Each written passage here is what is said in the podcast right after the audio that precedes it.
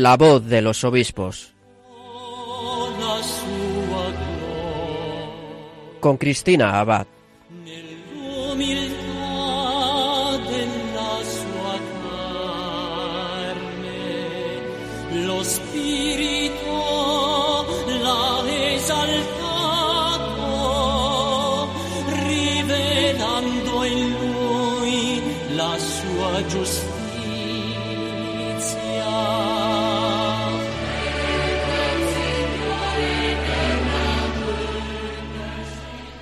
Buenas noches, queridos oyentes de Radio María. Les saluda Cristina Abad y esta noche voy a compartir con ustedes un programa especial. Hace solo siete días la Iglesia acogía la canonización de siete nuevos santos, entre ellos nuestro obispo español, San Manuel González. Ya tenemos en España otro prelado en los altares y seguro que desde el cielo estará intercediendo por todos nosotros, especialmente por nuestros pastores y sus diócesis.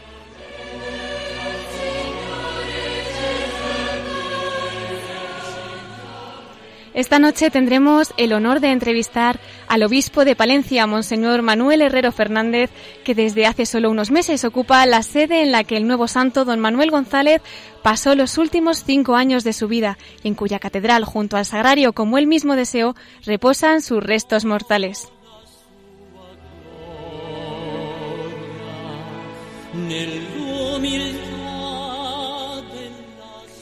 En nuestra sección de Episcoflases, nuestro colaborador Miquel Bordas nos informará de las noticias más importantes de nuestros obispos.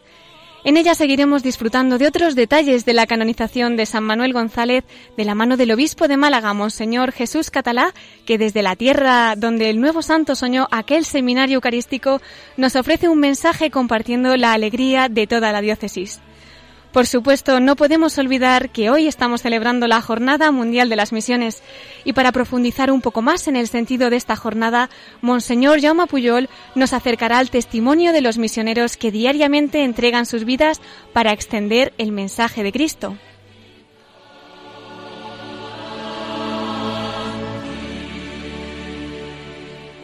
Y como siempre, nuestros últimos minutos los viviremos desde el corazón de María, junto a Monseñor Manuel Herrero, obispo de Palencia. Pues le pedimos a la Virgen que nos cubra con su manto durante el programa y con ella comenzamos La voz de los obispos.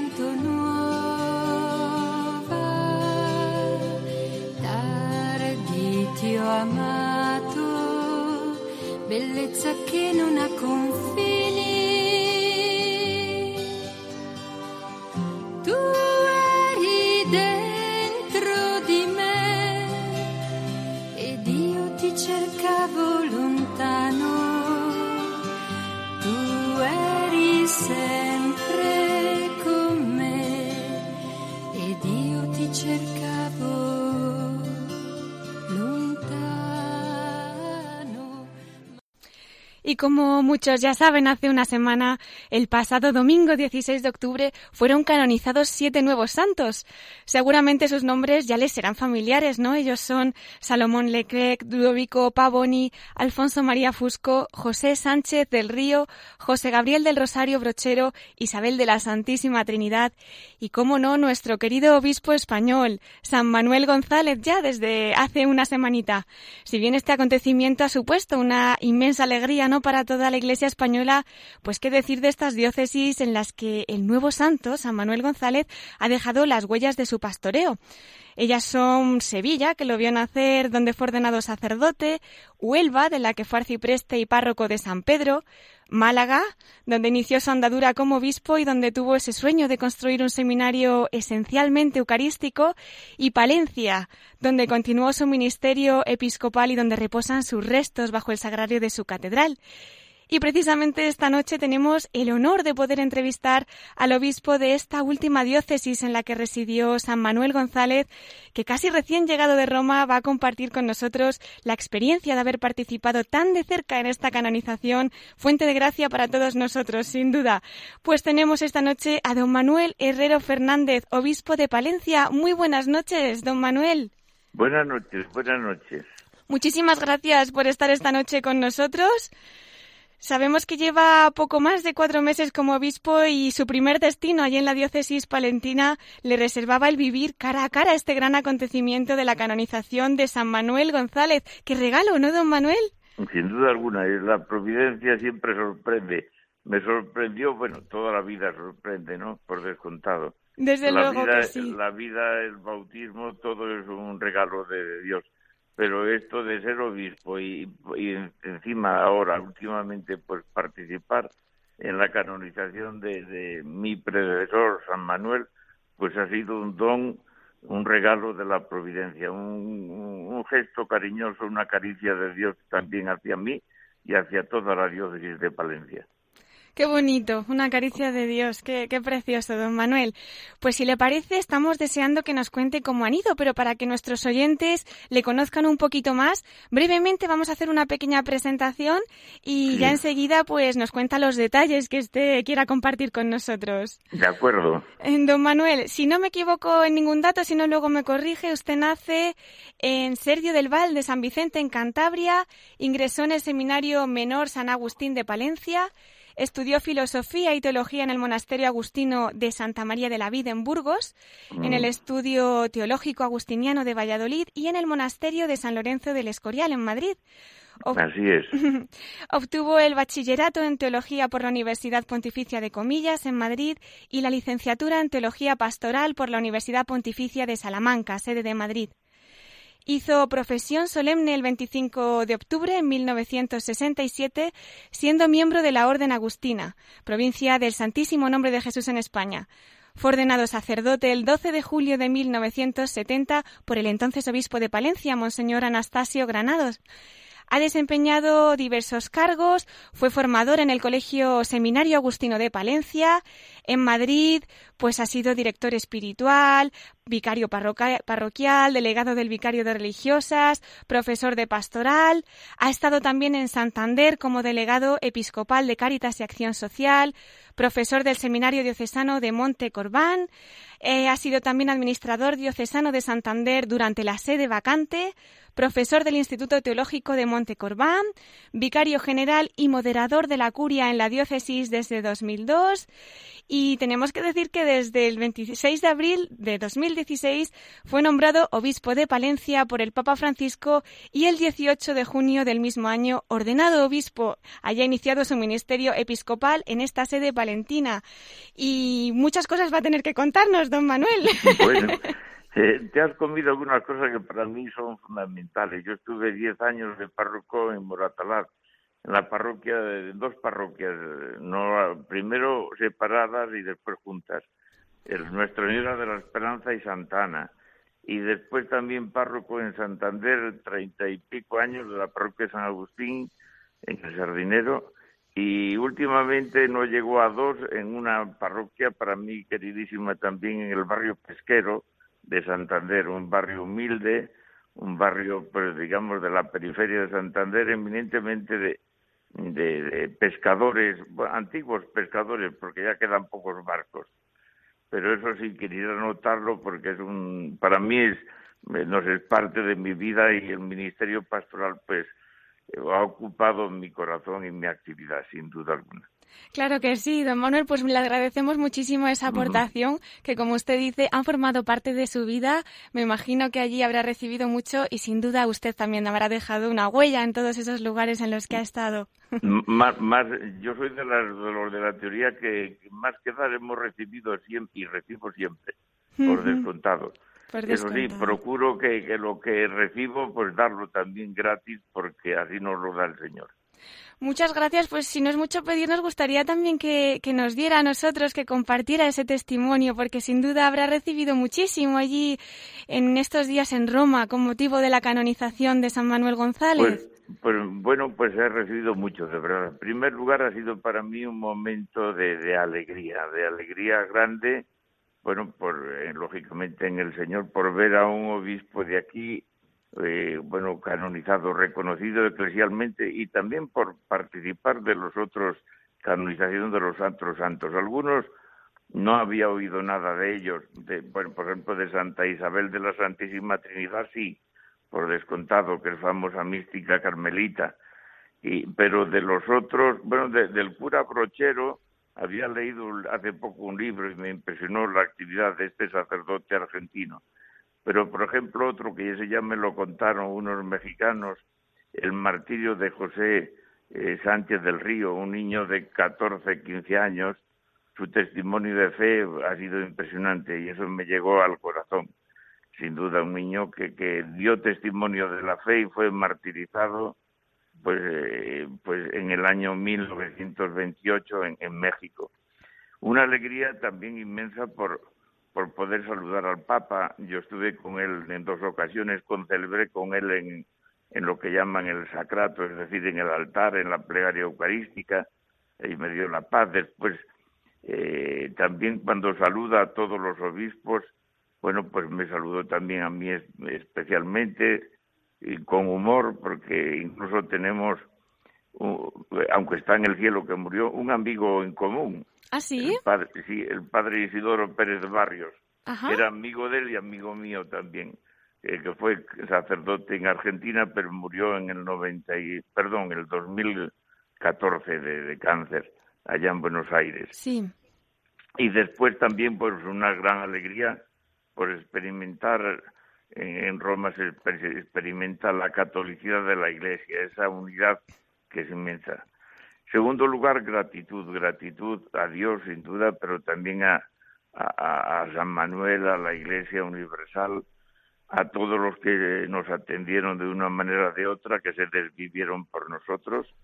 Yo de verdad estaba admirado cómo eh, salió la ceremonia, también tanta gente estábamos en torno a unos 300 obispos, unos 1.300 sacerdotes y la plaza de San Pedro estaba hasta el final y todo con orden, con concierto. Digo, esto se necesita dedicación, horas, trabajo, aparte de amor y servicio, sin duda alguna, pero también pues eh, sufrimiento, ¿no? Y hay que agradecer todo esto. Agradecimiento a la diócesis de Palencia, por descontado, de aquí fueron muchas muchas personas, todas entusiasmadas, fueron también las autoridades, la presidenta de la Diputación, María Ángeles, pero también el señor alcalde, don Afonso, y su esposa, Lupi, y, bueno, iban como parte de la representación oficial del gobierno de España, pero y, y, sin duda alguna un orgullo también para mí y para todos, porque el nombre de Palencia ha resonado pues en el mundo entero con motivo de San Manuel, pero también un orgullo de, tener este predecesor que nos reta a todos a, ser más santos, a, seguir más de cerca las huellas de Cristo, a preocuparnos de Jesús, que está en el sagrario y en la Eucaristía, pero está también de manera especial en cada hombre y en cada mujer, especialmente los más pobres y necesitados, en los desfavorecidos, en los empobrecidos, en los descartados que dice el Papa Francisco de la sociedad. Ha sido de verdad una experiencia muy agradable, incluso con sorpresas, ¿no? ¿Le puedo contar alguna? Claro, por supuesto que sí, don Manuel. Pues, pues yo me quedaba con, con el vicario general de la diócesis de Palencia, don Antonio Gómez Cantero, en la casa de la Curia General de los Agustinos. Y el domingo por la tarde eh, al llegar ya, ya casi por la noche a cenar, pues me veo allí a un obispo que yo no sabía quién era, argentino, con un delantal eh, y, y, en la cocina y haciendo con un rodillo de esos de madera, haciendo pasta para hacer eh, para hacer pizzas individuales. ¿Y quién era aquel? Pues era eh, el cardenal Poli, arzobispo de Buenos Aires. ¿Ah, sí? Que nos hizo, nos hizo para todos, para todos los que estábamos unos 20, pues pizzas individuales y bueno. ¡Qué bendición! Tres horas allí. Yo le tomaba el pelo, porque le tomé el pelo y le dije, mm, eh, señor cardenal, está ahí la televisión argentina que quiere tomar unas vistas a ver qué tal hace usted las pizzas. me echaba a reír. dio cuenta que era una broma, ¿no? Pero, pero sí, sí. Bueno, en la televisión no, pero en la radio por lo menos sí que lo vamos a, tener en cuenta esta anécdota, ¿verdad? Es buen cocinero entonces, ¿eh? Es buen cocinero. Creo que, que el Papa Francisco también hacía lo mismo. Sí. sí, sí. No sé qué tal cocina, si haría pizzas o qué, pero pero sí creo que sí, que hacía, hacía vamos, era buen cocinero, como decimos por Cantabria, cocinillas. Cocinillas. Cocinillas, sí. Qué bueno. Pues esas experiencias, y bueno, por descontado las celebraciones, pues yo participé en la vigilia previa. Sí. En que fue en San Andrés de la, San Andrés del, Valle de la Vale, eh, que bueno, una vísperas y exposición de la Eucaristía, pero con una vamos, unas danzas y una presentación previa de, donde están los hijos e hijas de, de, de, San Manuel González García, en España, Argentina, México, Perú, eh, bueno, por Bélgica, por varios sitios.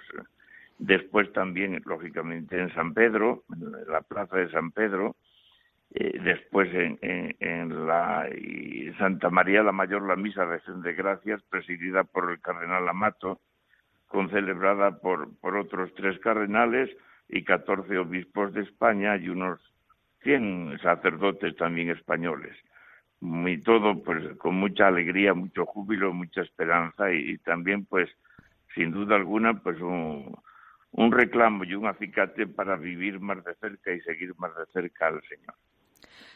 desde luego que sí. Qué alegría esa representación que, nos cuenta, ¿no? Que ha ido para allá de la diócesis de Palencia y también de otros lugares de España, claro que sí. Eh, como nos está diciendo don Manuel, esto es una llamada a la santidad para todos nosotros, ¿no?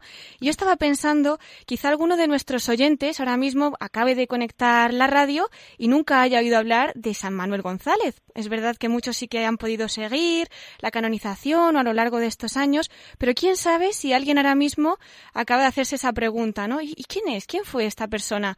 Sabemos que su vida dio para mucho, pero en dos pinceladas, ¿cómo nos definiría usted a este nuevo santo, obispo de España, San Manuel González?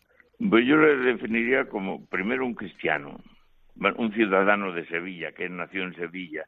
Y el gracejo sevillano y andaluz, eso le acompañó toda su vida. En sus obras y escritos se nota esa alegría, ese, ese ángel que dicen ellos eh, que, tienen, es un don de Dios los, andaluces, ¿no? O muchos andaluces, porque habrá de todo como en botica. Después fue él, perteneció al grupo de los seis, de esos niños que, bailan y cantan delante del Santísimo en la Catedral de, Sevilla, eh, un enamorado de la Virgen, después un sacerdote de cuerpo entero, que se educó en Sevilla y que asumió el ministerio que le fue confiado un sacerdote que, eh, quedó impactado por, por la experiencia de en Palomares del Río, cuando se encuentra un sagrario totalmente abandonado, lleno de telarañas, pero claro, no es el sagrario material, es Jesucristo que está allí presente, ¿no? Y después se dedicó fundamentalmente en Huelva, como párroco de San Pedro, a, la atención de los fieles y, también a la atención de los más necesitados, a los niños pobres, eh, fomentando colegios, que todavía existe, el, Colegio del Sagrado Corazón, eh, buscando escuelas, fomentando la comida, etcétera. Nombrado obispo de, de, Málaga, auxiliar de Málaga, continuó con su afán de, de servicio, las dos dimensiones, el sagrario, Jesús abandonado, pero también eh, eh, Jesús abandonado en los pobres, en los más necesitados. Y a ello dedicó su vida. Y para el servicio de Jesús, de abandonado y de los pobres, pues él fomenta las vocaciones, el seminario de, Málaga que lo lleva a cabo, etcétera. Le tocó una época muy difícil porque era la época de, de la revolución en España, la Segunda República, y él padeció un poco, pues, eh, injustamente, es verdad, pues el odio de, muchos y la sinrazón de, de, la violencia. Incluso vio como le quemaban en el, palacio episcopal, tuvo que salir, pero todo lo vivió con paz y confianza en el Señor. Tuvo que refugiarse en, Gibraltar, quiso pasar a España, pasó, quiso eh, gobernar la diócesis de Ronda, pero desde allí no pudo y por fin, bueno, pues ya eh, en el año 35 le enviaron como obispo con dolor porque tuvo que renunciar a su querida Málaga como obispo a Palencia. Aquí ya vino desde 1935 al 40 en que murió, vino un poco, bueno, pues eh, aquí recuperó la paz, aquí recuperó, digamos, el, eh, venía mal de salud, pero recuperó la paz, y, se entregó por entero también a la diócesis. Y aquí pues eh, terminó su ofrenda a Dios y a los hombres. Aquí no murió aquí, murió en Madrid porque le llevaron a un hospital donde allí murió por problemas de riñón, pero aquí está enterrado en la catedral. Y aquí se cumple su último deseo, que él quería estar siempre eh, enterrado delante del sagrario. Bueno, pues actualmente está el sagrario encima de su tumba, en una hermosa capilla de, la Catedral de, Palencia, capilla del Sagrario, donde él también incluso, pues cuando era obispo daba catequesis a los más necesitados, a los niños más abandonados, aquellos pues que, que nadie prestaba atención, que no tenían dinero ni pues para pagarse un pequeño traje como era entonces usual de primera comunión, pues él se volcaba en ellos y era el catequista eh, no solamente con la palabra, sino con su vida. Y aquí, aquí, pues sigue su memoria, la gente y los fieles aprecian su cariño y, y, su santidad y la valoran y sigue siendo pues un intercesor para todos nosotros. Qué cerquita lo tienen eh, allí en la catedral, el mejor sitio ante el sagrario, como él quería, como bien nos ha dicho, ¿no? Sí, sí es. Ya lo decía San Juan Pablo II, ¿no? Cuando lo beatificó ese 29 de abril del 2001, él lo definía como modelo de fe eucarística. De hecho, él hablaba de eucaristizar el mundo. Don Manuel, ¿sigue vigente ese mensaje hoy en día también? Sin duda, sin duda, porque eucaristizar a Cristo es lo mismo que, que digamos, evangelizar eh, eh, el, Evangelio es el mismo Jesús, no es un libro, es el mismo Jesús.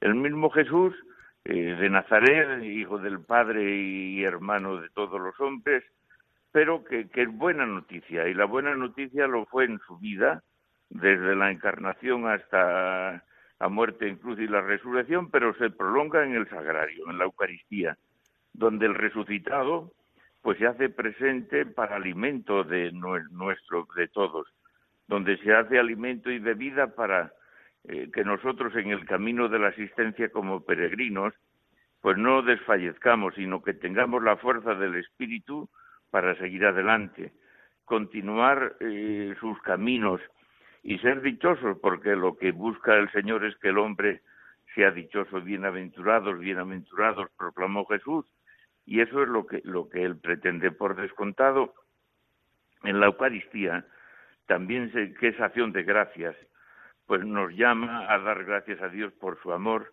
por su misericordia, que es eterna, que es infinita, y más en este año de la misericordia, pero también nos llama a prestarle eh, y darle gracias y servirle en los más pobres. No podemos separar a Jesús presente en la Eucaristía y en el Sagrario de, Jesús presente en los más pobres y necesitados. Bueno, presente en todo hombre y toda mujer, porque con, con todos identificó al encarnarse, pero de manera especial con los más humildes, los más desfavorecidos, los más descartados de la sociedad. Qué bonitas palabras, don Manuel. Y en este acompañamiento a la Eucaristía, en esta acción de gracias, en este ver a Jesús también en los más pobres, es también, vamos, se habla mucho, ¿no? De ese carácter reparador de, de que nos ofrecía San Manuel González. Precisamente esta semana nos llegaba esa tristísima noticia de la profanación y del robo ocurrido en la iglesia de Santa María de Ocaña, que desgraciadamente desaparecieron dos viriles con sagradas formas consagradas, un copón que estaba con formas también en el sagrario, un dolor, desde luego que sí. Y yo pensaba, esta semana que tenemos tan reciente ese mensaje de San Manuel González de reparación a la Sagrada Eucaristía, sabemos que allí se van a hacer actos de reparación, ¿no? Pero quizás los que no podamos estar allí ese día, ¿cómo podemos, a los que nos duelan estas cosas, reparar, reparar por actos que esperemos que no se repitan, pero que desgraciadamente en ocasiones se escuchan? Yo pienso que, de muchas maneras, una de ellas es primero viviendo nosotros la Eucaristía en todas sus dimensiones y viviendo esa comunión con Cristo. Aunque algunos pues no aprecien, y yo no sé las causas que ha llevado a profanar, a lo mejor ha sido el robo, otro puede ser el odio, no sé, no sé. Pero que nosotros anide el perdón, la misericordia, los sentimientos de Cristo que decía San Pablo. No podemos reparar nada eh, si, si, no son con los mismos, si no es con los mismos sentimientos de Cristo. Pero en segundo lugar, yo también diría que me parece muy importante eh, es, eh, bueno, pues eh, ser constructores en esta civilización en la medida en que podamos de, respeto, de colaboración, también de perdón, porque no podemos vivir en una sociedad donde el odio al odio se responda con el odio, a la violencia con la violencia, ¿no?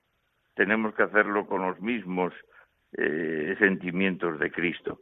Y yo diría también, por descontado, reparar el daño a Cristo, volcándonos también en, en, en el amor a los más necesitados. Creo que es la forma de reparar al mismo Cristo las ofensas, que más que son ofensas a Cristo, son indican un poco la insensibilidad de, de, algunas personas o de todos, ¿no? Respecto a los valores trascendentales, a la persona de Jesús, pero también respecto a las otras demás personas, por la falta de respeto, por la falta de consideración, etcétera. Se pueden compartir o no compartir las creencias, pero el respeto tiene que estar por encima de todo, si no es imposible la convivencia y tristemente pues están desarrollando algunos ejemplos que, fomentan todo esto, el odio, el resentimiento, y yo creo que así en vez de ir adelante vamos como los cangrejos para atrás. Hmm. Pues sí, tiene, tiene razón, don Manuel.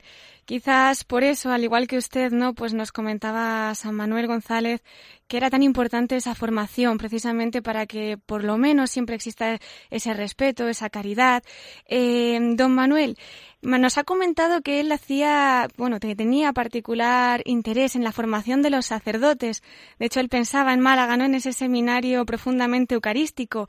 Ya que usted también ha estado como formador previamente en el Colegio Seminario Agustino de Palencia y ahora como pastor en esta diócesis, pues ¿cuál es su prioridad para, para este tiempo que le depara y el Señor para que esas vocaciones sacerdotales crezcan bajo la mirada del buen pastor, como decía San Manuel? Bueno, la prioridad pastoral todavía primero es ejercer de obispo en esta iglesia y el obispo es el servidor de la comunión en la fe y en la caridad. y el promotor animador para que todos entremos en esta dinámica que dice el Papa de llevar el gozo del Evangelio a los demás, a todos de salir. Por descontado, para esto todos estamos convocados, laicos, sacerdotes, religiosos, religiosas, pero eh, una comunidad eh, necesita sacerdotes, necesita ministros que, en nombre de Cristo animen, alienten, eh, fomenten, dinamicen, repartan el pan de la palabra, el pan de la Eucaristía, sean hermanos entre los hermanos o como dice el Papa, sean sacerdotes con olor de oveja, que vayan delante pues para marcar el camino, que vayan en medio pues, viviendo la comunión y vayan también un poco pues alentando a los rezagados, a los más eh, rezagados, aquellos que tienen pues eso, otro ritmo distinto, y, todos en, en la unidad de la fe y del amor. Ese es el papel y para esto es fundamental el sacerdote. El sacerdote que es un don de Dios para, para la Iglesia. No porque seamos mejores, sino porque Él es bueno, pues nos ha puesto al frente y al servicio de los hermanos. Y yo de verdad pues creo que cada vez tenemos que, en España, hablo en mi diócesis particularmente, que necesitamos sacerdotes, pues lógicamente santos según el corazón de Cristo, el buen pastor, y, al estilo, por descontado, de San Manuel. Él lo vivió en aquella época, nosotros en la nuestra, con estas dificultades y posibilidades que tenemos, ¿no? Y contando por descontado con la ayuda de Dios y sabiendo que Dios sigue amando a los hombres y nosotros tenemos que ser pues testigos de ese amor. Claro que sí, don Manuel, por supuesto. Eh, no sé si para este año, además de pues esto que nos está contando, ¿no? De los sacerdotes, de las vocaciones, si tiene algún objetivo particular en su plan pastoral, ahora que lleva unos meses en Palencia. No sé si es un poquito pronto, pero eh, ¿cuál es el eh, deseo de su corazón? El plan pastoral yo lo quiero hacer con, con todos, no los sacerdotes. No puede ser algo que yo elaboro en en, un laboratorio, en mi mesa, en mi despacho, no. Quiero hacerlo consensuado, hablando con todos y que sea de todos. en, la, en, la plasmación el diseño, y para que después todos nos impliquemos en la, en ejecución y en la evaluación, por descontado. Pero este año, por tanto, todavía no está hecho. Tenemos que hacerlo eh, a lo largo de este nuevo año pero para este año he fijado, hablando con los sacerdotes en un equipo de gobierno, tres como acentos o que, no quiere decir que no que vayamos a hacer solo eso, a preocuparnos solo de eso, no hay que preocuparse de la actividad pastoral en su conjunto, pero poner especial hincapié en la familia, en los jóvenes y, en las vocaciones, eminentemente al sacerdocio. Esos son los tres, digamos, eh, acentos, hitos, eh, como quiera usted llamarlo, que nos hemos fijado. Pues fenomenal, vamos a orar para que dé muchísimo fruto, don Manuel. No quería terminar esta entrevista sin mencionar a su fundador de la Orden de San Agustín. Ya tiene ahí otro modelo de obispo santo, ¿no? Entonces, mm, no sé si querría compartir algún mensaje para que cada uno de nosotros, allá donde estemos, podamos ir construyendo, pues como decía él, ¿no? Una ciudad de Dios. Sin duda, es un, sin duda, es verdad. Pero la ciudad de Dios, él lo decía, eh, se opone a la ciudad, digamos, de, de, los hombres. Él decía, interpretando la historia, que dos amores hicieron dos ciudades. El amor de Dios hasta el olvido de sí, la ciudad de Dios. El amor así, hasta el olvido de Dios, la ciudad de los hombres. Eh, lógicamente estas dos ciudades conviven conjuntamente como el grano y el, de trigo y la cizaña en el mundo. Y tenemos que saber convivir.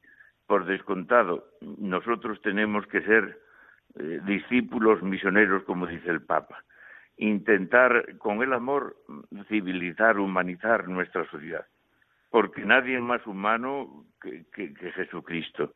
Nadie más divino que Jesucristo queremos humanizar nuestro mundo y la forma es divinizarlo. Y ahí está. El concilio nos dice cómo eh, solamente en Cristo el hombre alcanza su plenitud y la sociedad igual, porque Cristo es eh, el hombre en plenitud, Dios pleno, pero también hombre perfecto. Y eso creo yo que es el mensaje que de, de San Agustín, que en el tiempo lo intentó, vivir por descontado con la ayuda de Dios. Porque en definitiva solo Dios llena el corazón humano. Él nos dijo, eh, San Agustín, una frase eterna, eh, eh, nos hiciste, Señor, para ti, nuestro corazón está inquieto, desasosegado, hasta que descanse en ti. ¿Y cómo descansar en Dios? Pues Él también nos lo dice, ama y haz lo que quieras, es verdad, pero ama con el amor de Dios. Si callas, calla por amor. Si hablas, habla por amor. Si corriges, corrige por amor. Que todo salga de esta raíz, porque de esta raíz no puede salir sino el bien. Pues con esas palabras nos vamos a quedar, don Manuel. Se lo agradecemos muchísimo de todo corazón. Y bueno, si nos quiere dedicar unas palabritas para nuestros oyentes de Radio María, para nuestro equipo, que podamos, como bien dice, ser discípulos misioneros, ¿no? Sí, pues ánimo y adelante. ¿Y quién dice miedo? Don, don, perdón, eh, San Manuel. Todavía yo me, me estoy refiriendo a don Manuel. Nos pasa a todos. sí, sí. Bueno, pues él tiene una oración muy bonita a la Virgen de la Cinta, la patrona de Huelva, y él le pide ahí siempre al final termina, Madre, que no nos cansemos. Ánimo y adelante. Con la bendición de Dios y, por descontado la intercesión y maternal de la Virgen María. Muchísimas gracias, don Manuel. Pues precisamente con María le vamos a esperar, si Dios quiere, en unos minutitos, si nos quiere acompañar en este tiempo del programa para que también nos cuente una pequeña anécdota, un testimonio desde el corazón de la Virgen.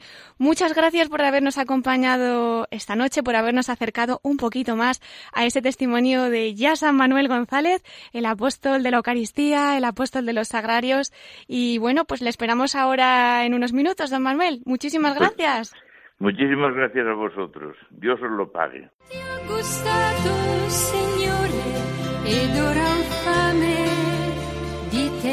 Mi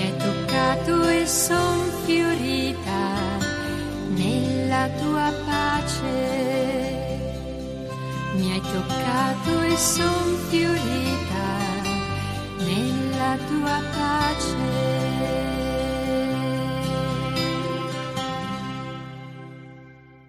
Estás escuchando La voz de los obispos con Cristina Abad, Radio María.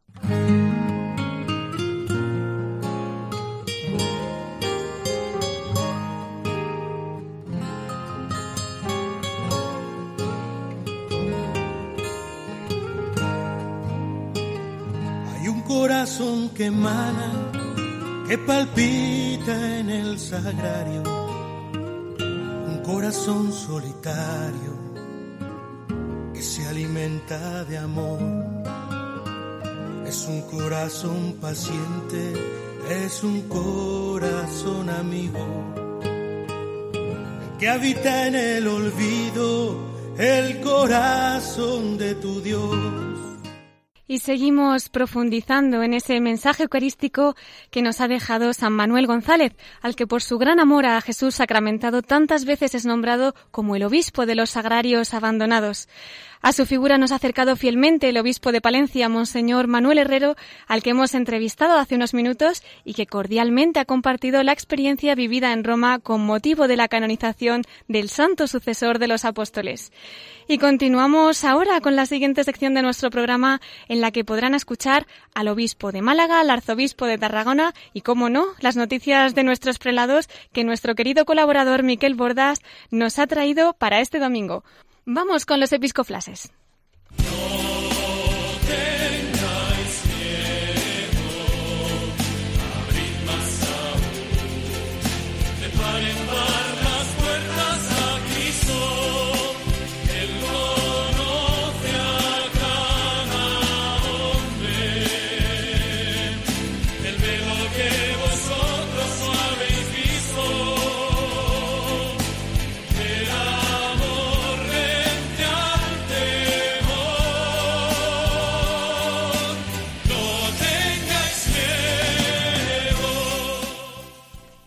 Como anunciábamos, tenemos con nosotros una noche más a nuestro colaborador Miquel Bordas. Muy buenas noches, Miquel. ¿Con qué nos vas a sorprender este domingo? Cuéntanos. Buenas noches, Cristina.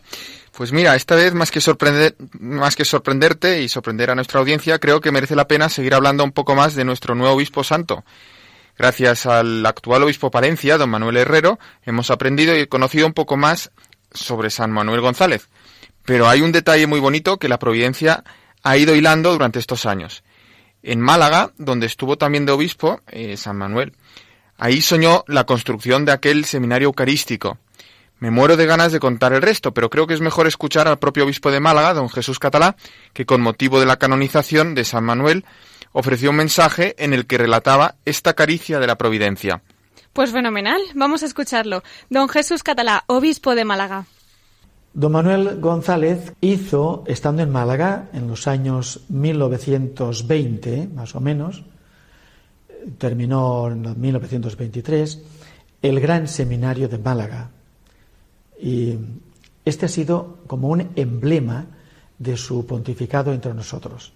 Ha albergado toda la formación de los sacerdotes, seminario menor y mayor, y este seminario, hecho en una época con penuria y con dificultad, me imagino que tendría también incluso detractores cuando él pensó en, construir allá arriba en la montaña fuera de la ciudad, un seminario que tuviera luz, que tuviera espacio, donde se pudieran formar los nuevos sacerdotes, pues con esa, digamos, claridad meridiana típica de nuestro sur, mm, con esa amplitud que mira hacia el mar, esa intuición que él tuvo de tener un seminario blanco, abierto, con mucha luz, él lo hizo, pero en realidad no lo terminó.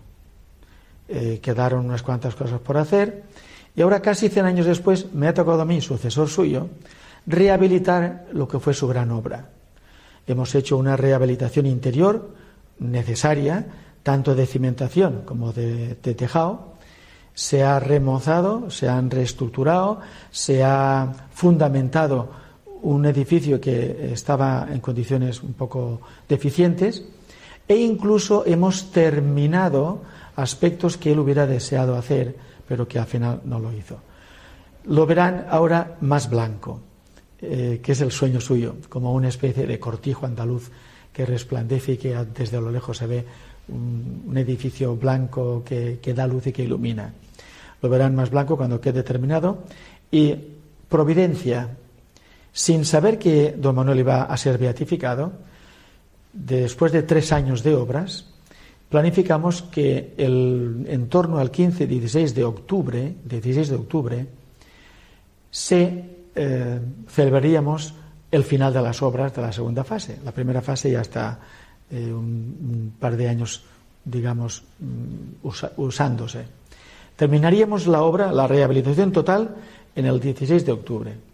Y mira por dónde el Papa marca el 16 de octubre la canonización de nuestro querido don Manuel.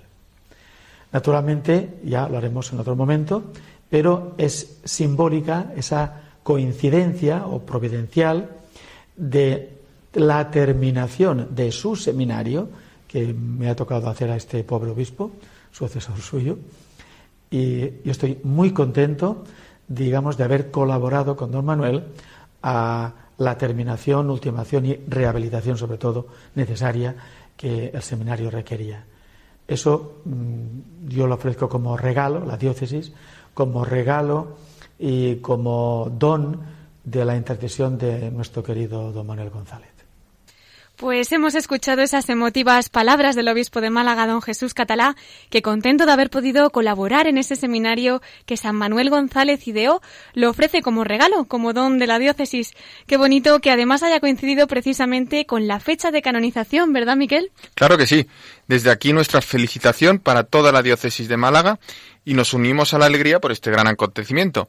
Por supuesto que sí, muchísimas felicidades. ¿Qué más nos traes, Miquel? Cuéntanos algún otro flash. Pues nos vamos ahora a las tierras valencianas. Esta semana aparecía en los medios la noticia de que los obispos de la provincia eclesiástica que integra las tres diócesis que tienen su sede en el antiguo Reino de Valencia, así como las tres de las Islas Baleares, han acordado promover un proyecto educativo común para la defensa de la educación escolar religiosa y para desarrollar un nuevo modelo educativo. Mm, suena interesante. Eh, pues sí, se trata de un proyecto de acción dirigido a alumbrar un nuevo modelo educativo en los colegios católicos y también en especial de la asignatura de religión, que se pondrá en práctica como experiencia piloto en algunos colegios diocesanos. Otra de las acciones, Cristina, que se va a desarrollar en este programa es la organización de un congreso sobre la educación en el año 2017, que contará con una fase previa en cada una de las diócesis de la provincia eclesiástica valentina. Pues seguro que este proyecto y este congreso aportarán mucha luz en todo el campo de la enseñanza. Ya nos irás contando las novedades que vayan ofreciendo los obispos que participan en esta iniciativa, ¿no? Siempre que podamos, sí. Y la verdad que pinta muy interesante tanto el proyecto como el congreso eh, educativo. Pero hablando de congresos, aunque imagino que a estas alturas del día la mayoría de nuestros oyentes ya lo sabrán e incluso algunos lo habrán podido seguir, nos queremos hacer eco también de ese primer Congreso Nacional de la Divina Misericordia que ha tenido lugar en Madrid justo este fin de semana. Como sabemos, ha contado este Congreso con la participación de varios obispos españoles, como el Cardenal Cañizares o Monseñor Ginés García Beltrán, obispo de Guadix, que es el responsable de la Asociación Divina Misericordia en España.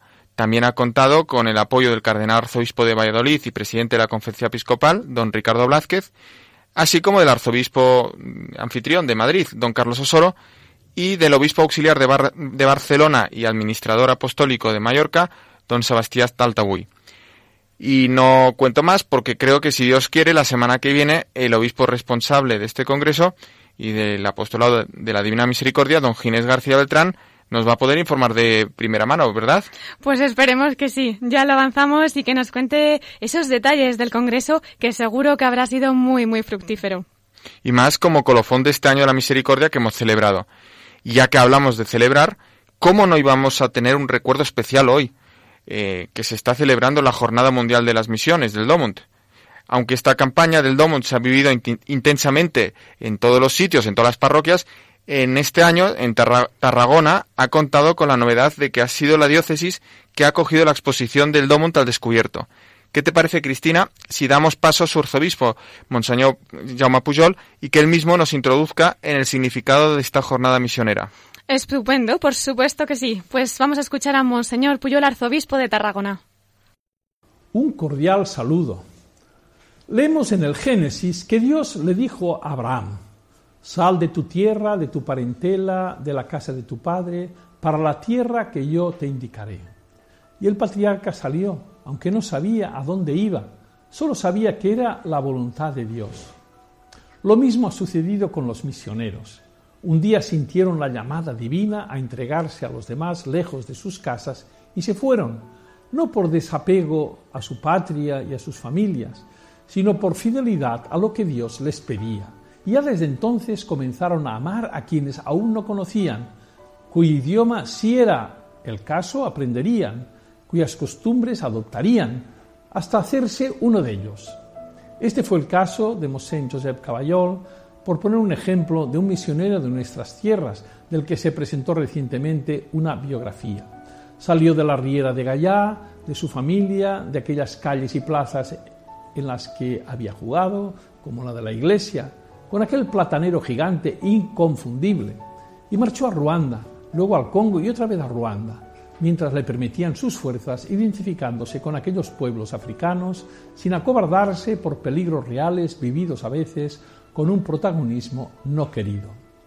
Ahí está el caso de Isabel Solá, la monja barcelonesa asesinada este año en Haití, donde fue a misiones después de unos años en Guinea Ecuatorial. Vivió con sus pobres habitantes el terrible terremoto y dedicó después su tiempo a atender a los muchos amputados, fabricándoles prótesis para que pudieran andar. En Tarragona hemos celebrado un encuentro misional de las diócesis de toda España en coincidencia con los 90 años del establecimiento del Domo. Sal de tu tierra es el lema de este año y de la fiesta que hoy celebramos. Enlaza con el deseo del Papa Francisco, tantas veces expresado, su deseo de una iglesia en salida, que no se encierra en sí misma y en las rutinas, sino volcada hacia los demás, hacia las periferias existenciales de la geografía y de la vida. Pensemos como nos ha recordado don Anastasio Gil, director nacional de las obras misionales pontificias en España, que el Evangelio aún no ha llegado al 70% de la humanidad. La Iglesia, por mandato de Jesucristo, está llamada a anunciarles este mensaje de salvación y hacerlo con palabras y con obras, con el ejemplo del amor fraterno que inspira la doctrina más sublime, porque es divina.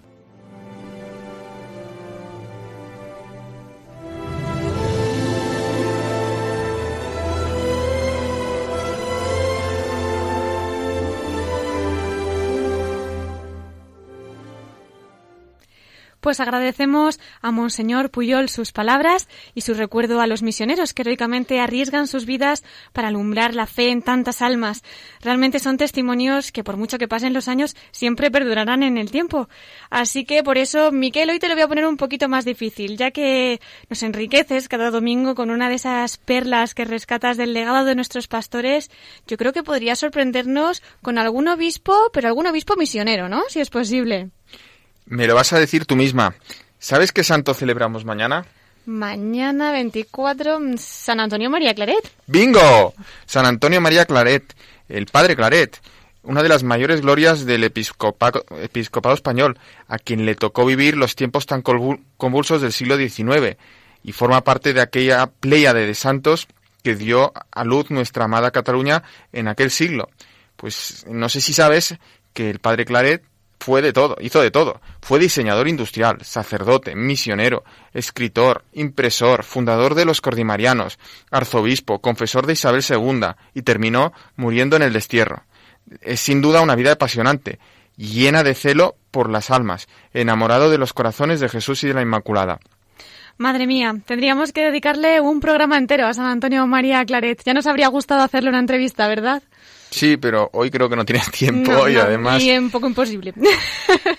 pero todo se andará. Pero sobre todo, y creo que para conocerle, él mismo redactó su autobiografía, un más red para nuestros oyentes. En fin, que voy con la perla claretiana y no me ando por los cerros de, de, de Úbeda.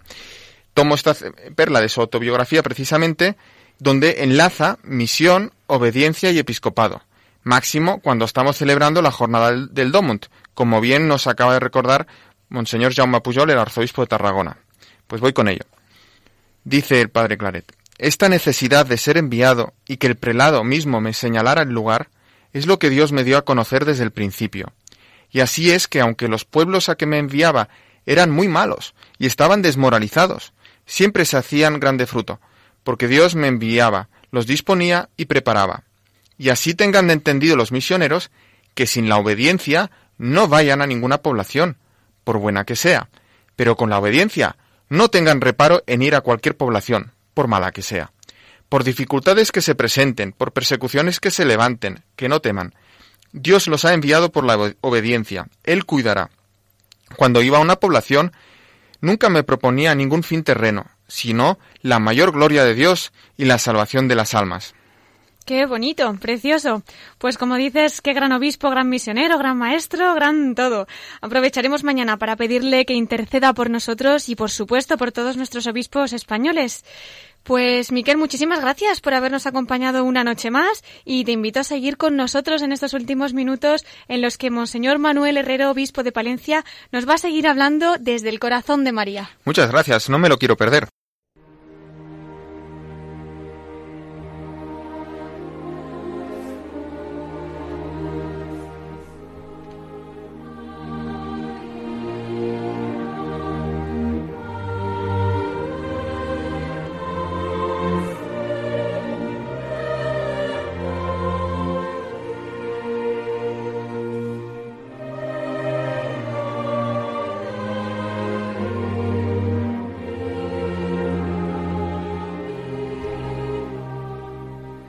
Y entramos en nuestra sección de la voz de los obispos desde el corazón de María. Tenemos con nosotros a don Manuel Herrero, obispo de Palencia, que nos va a dedicar estos últimos minutos del programa para vivirlos desde el corazón de nuestra Madre. Don Manuel, muchas gracias por acompañarnos hasta aquí y somos todo oídos para que nos cuente esa anécdota o lo que usted quiera que haya vivido especialmente desde el corazón de la Virgen. Pues muchas gracias por esta oportunidad que me dais de, de abrir mi corazón y agradecer a la Virgen pues su cuidado maternal. Yo nací en una zona donde se venera mucho a la Virgen María en su advocación de la Barquera. Es la patrona de San Vicente de la Barquera. Y siempre vi que en mi pequeña vida es como una barca, pero una barca en la que va ella acompañada, por descontado con el Señor. Y eso es algo que me ha acompañado siempre. La confianza lo viví desde pequeño, en brazos de mis padres y, la he vivido siempre y me acompañará siempre. Eh, en, esa vocación, pero después en todas las demás, porque sobre todo las de Cantabria, más cercanas a mi tierra y al corazón, la bien aparecida, la Virgen del Mar, y las advocaciones agustinianas, una en un monasterio donde estudié Santa María de la Vid, al sur de Burgos, una hermosa imagen. Y de, y de María me quedaría con todo, pero sobre todo con ese, ese relato bíblico de las bodas de Caná eh, y esa oración preciosa de María, no les queda vino. Y esas palabras suyas, hacer lo que los diga. Por descontado, eh, esa presencia de la Madre que nunca nos abandona, que siempre nos acoge y nos lleva en el corazón. Quiera el Señor que también todos, yo incluido, pues le llevemos en el nuestro, la llevemos en el nuestro. Y ese llevarle no sea un sentimiento solo, fugaz, sino que sea un poco imitar sus virtudes, aprender de ella que es madre y maestra, estrella de la evangelización. Pues muchísimas gracias, don Manuel. Comparto plenamente su opinión, que de María nos quedaríamos con todo y nos viene muy bien ese consejo que, que, vamos a poner en práctica. Le ofrecemos a la Virgen las vasijas de nuestra vida y le agradecemos de todo corazón, don Manuel, habernos acompañado y acercarnos un poquito más al Señor y a la Santísima Virgen. Bueno, pues encantado y muchas gracias. A usted, don Manuel. Buenas Adiós, noches y adiós, muchísimas adiós. gracias.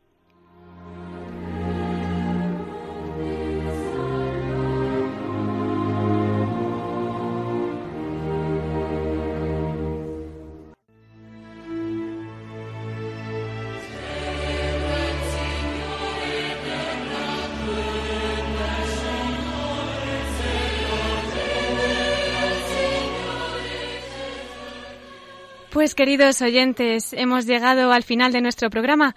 Agradecemos de modo especial a don Manuel Herrero, obispo de Palencia, su testimonio y colaboración en el programa de hoy. Damos gracias también al arzobispo de Tarragona, Monseñor Puyol, y al obispo de Málaga, Monseñor Catalá, por sus mensajes que también nos han acercado a la realidad misionera del Domun y a la obra de San Manuel González. Miquel Bordas, gracias a ti también y contamos contigo para la semana que viene. Y a todos ustedes que nos están escuchando, gracias por acompañarnos un domingo más en La Voz de los Obispos.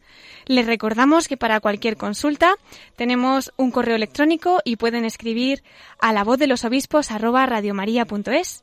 Si lo prefieren, pueden escribirnos también por correo ordinario, Paseo de Lanceros, número 2, Centro Comercial, Planta Primera, 28024, Madrid.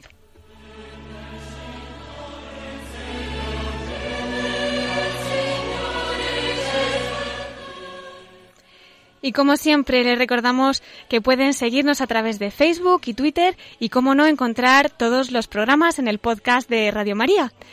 Bueno, pues les deseamos una feliz semana. Germán García desde Control y Cristina Abad. Hasta el domingo que viene, si Dios quiere, a las 9 de la noche en La Voz de los Obispos.